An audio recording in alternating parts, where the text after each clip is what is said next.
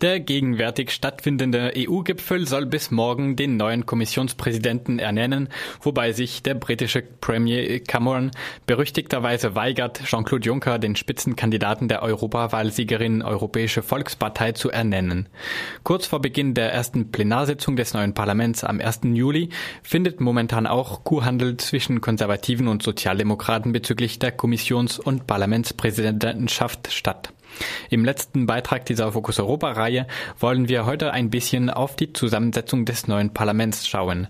Denn die Europawahl ist zwar ein Monat her, doch hatten die gewählten Listen bis vergangenen Dienstag Zeit, sich in Fraktionen zusammenzuschließen. Es gibt halt Mehrheitsverhältnisse. Die Konservativen habe ich schon ge genannt, die sind halt leider schmerzfrei. Ähm, bleiben halt die ganzen anderen Fraktionen die wir da haben. Grüne und Linke haben wir auf unserer Seite. Sozen größtenteils auch. Das Problem ist, also Sozen in Deutschland sind anders als Sozen in Frankreich und so weiter. Und wir wissen halt noch nicht, wie die französischen Sozen, die da in der Regierung sind und eher jetzt gerade umgestimmt werden, wie die letztendlich stimmen. Und dann gibt's halt noch die Liberalen und noch irgendwie ähm, durchgeknallte und den ganzen Rest. Es steht und fällt im Moment so ein bisschen ähm, mit ähm, den Liberalen. So stellte der netzpolitische Aktivist Markus Beckedahl die Fraktionslandschaft in der bisherigen Legislaturperiode dar bei einem Vortrag über einen EU-Gesetzespaket, das die Netzneutralität gefährdet hätte. Wir merken also, Linke, Sozialdemokraten, Grünen, die Liberalen, auf die es bei der Mehrheit ankommt, Konservativen bzw. Christdemokraten, Durchgeknallte und den ganzen Rest wobei die angedeuteten Durchgeknallten und den ganzen Rest in drei Gruppen untergeteilt werden können. Europäische Konservativen und Reformisten, Europa der Freiheit und Demokratie und die Fraktionslosen.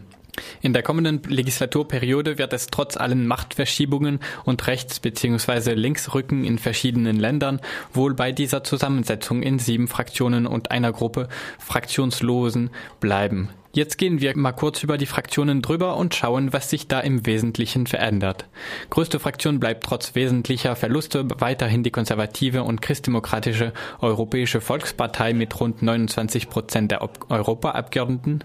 Dazu zählen die CDU-CSU-Abgeordneten. Zweitstärkste Fraktion bleibt die progressive Allianz der Sozialisten und Demokraten mit rund 25 Prozent der Europaabgeordneten. Zu dieser Fraktion zählen die SPD-Abgeordneten. Zur drittstärksten Fraktion wachsen mit rund 9 Prozent der Europaabgeordneten die europaskeptischen europäischen Konservativen und Reformisten anstelle der Allianz der Liberalen und Demokraten für Europa. Letztere rutscht auf den vierten Platz. Die Fraktion Vereinigte Euro Europäische Linke und Nordische Grüne Linke wächst auf rund sieben Prozent der Abgeordneten, kurz vor der etwas geschrumpften Fraktion der Grünen und der Europäischen Freien Allianz und der gewachsenen europaskeptischen Fraktion Europa der Freiheit und der direkten Demokratie, die ihrem Namen seit der vergangenen Legislaturperiode nur das Wörtchen direkt hinzugefügt hat. Übrig bleiben noch rund sieben Prozent der Abgeordneten, die sich in der gewachsenen Nicht-Fraktion der Fraktionslosen befinden. Diese Woche wurde insbesondere bekannt, dass es den 23 Abgeordneten der französischen Front National und anderen rechten Parteien in Europa nicht gelingen würde, eine eigene Fraktion zu bilden, aus Mangel an Parteien aus verschiedenen Ländern, nicht an Abgeordneten. Sie kommen somit weiter bei den Fraktionslosen unter, was heißt, dass sie weniger Finanzierung bekommen und auch weniger Einflussmöglichkeiten im Parlament haben bezüglich der Redezeit. Pech für die französische rechtsextreme Partei und dem Viertel der Franzosen, die für sie gestimmt hatten. Neofaschisten bekommen keine Fraktion. Es mag unverständlich erscheinen, dass sich rechts von den Christdemokraten noch zwei bis drei rechteren europaskeptischen Fraktionen bilden wollten. Bernhard Schmidt erklärte kurz nach der Wahl die Unterschiede zwischen der deutschen AfD, die bei den Konservativen und Reformisten unterkam, und der Front National, die fraktionslos blieb. Die äh, AfD will sich auch nicht mit dem Front National verbinden und das ist nicht nur Heuchelei, sondern das politische Profil ist schon ein anderes. Die AfD ist eine Partei radikalisierter Mittelschichten, die Furcht haben, durch den europäischen Rettungsschirm mhm. und durch die äh, Eurokrise abgeben zu müssen. Äh, der Front National ist schon eine Partei mit äh, starker Wählerschaft in den sozialen Unterklassen auch. Das äh, durch äh, sukzessive Verschiebungen in seinem Diskurs, in seinem Programm, hat er sich von der Partei, die ebenfalls eine radikalisierte radikalisierte Partei reaktionärer Mittelklassen war in den 80er Jahren verschoben zu einer Partei, die stark auch äh, eine Unterklassenwählerschaft anziehen konnte. Der Front National ist schon näher dran, auch wenn er eine Kommunikationsstrategie hat, die versucht, äh, moderat aufzutreten. Marine Le Pen nennt das seit ihrem Amtsantritt als Parteivorsitzende im Januar 2011 die Strategie der De-Diabolisation, also der Entdämonisierung und Entdiabolisierung. Also trotz dieser Kommunikationsstrategie, die darauf hinausläuft, schon als moderat zu erscheinen, äh, handelt es sich um eine zeitgemäß auftretende neofaschistische Partei. Über die Spannungen innerhalb der AfD zwischen den Konservativen und Reformisten und den rechtspopulistischen Fraktionen Europa der Freiheit und der direkten Demokratie erzählte Andreas Kemper bei einem Vortrag.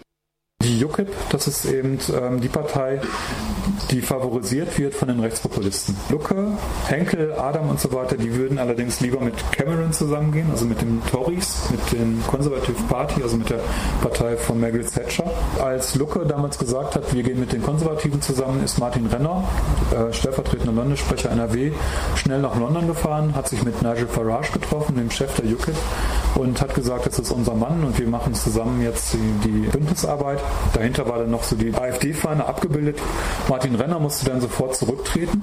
Also jedes Mal, wenn irgendwelche Vorstände sich mit Rechtspopulisten treffen, hat Lucke bislang immer durchgesetzt, dass sie dann zurücktreten mussten. Soweit zum Positionierungsdilemma in den durchgeknallten Fraktionen rechts, rechter und am rechtesten im Europaparlament. Im Europäischen Parlament gibt es, anders als in den Mitgliedstaaten, keine festen Koalitionen.